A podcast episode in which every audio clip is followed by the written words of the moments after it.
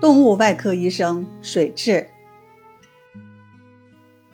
在我的另一个专辑《听中医名家故事，想中医发展智慧》里，专门讲过一个孙思邈治病的故事，题目是“蚂蟥吸血疗疾病，治法神奇美名传”，大概在第七十六集，有兴趣的可以去听一听。故事是这样讲的。孙思邈见到一个病人，右眼受伤充血，肿得像核桃一样。孙思邈找来水蛭，也就是蚂蟥，放在病人红肿处，让他吸血，结果病人很快就好了。今天我们就专门来讲讲水蛭。水蛭俗称蚂蟥，虽然是令人讨厌的吸血虫，但它却能够治病。关于水蛭能够治病，在东汉王充的《论衡》里记载了这样一个故事：春秋战国时期，楚国的国君楚惠王有一天吃饭时，发现菜里有一条水蛭，他没有吭声，夹起水蛭就吞了下去。不久，他突然腹痛得很厉害。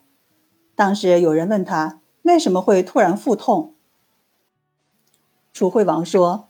我吃饭的时候看见了一条水蛭，当时我想，如果我追究起来，那么厨子和试菜的人都会被杀头，所以我就把它吞了下去。晚上，楚惠王发现水蛭已经被排泄出来了。奇怪的是，自己长久以来一直患有的心腹胀痛也好了，腹内的包块也消失了。大家都认为。这是楚惠王善有善报，可是王充却解释说，楚惠王肚里有淤血块，水蛭恰好喜欢吸血，把淤血都吸走了，所以楚惠王的病就好了。对于水蛭，让人痛恨的是它的吸血，让人受益的也是它的吸血。水蛭生活在水里，身体两端有吸盘。吸人血时，先在人的皮肤上开个 Y 形伤口，随即分泌出扩张血管的物质和抗凝血的水质素，然后尽情的吸血，直到吃饱为止，可以说是嗜血成性。但医生却能化害为利，让它为人类的健康做出贡献。水蛭的利用有两种方式，一种是内服。就是食用晒干后形成的干燥品，主治淤血经闭、真假积聚、膀胱蓄血以及跌打损伤、肿痛等症。一种是外用，也就是用活体水蛭吸取身体局部的淤血，在我国古代称为奇针法。最早记录这种奇针法的是晋代医家葛洪。最早在临床上使用奇针法的是唐代名医孙思邈。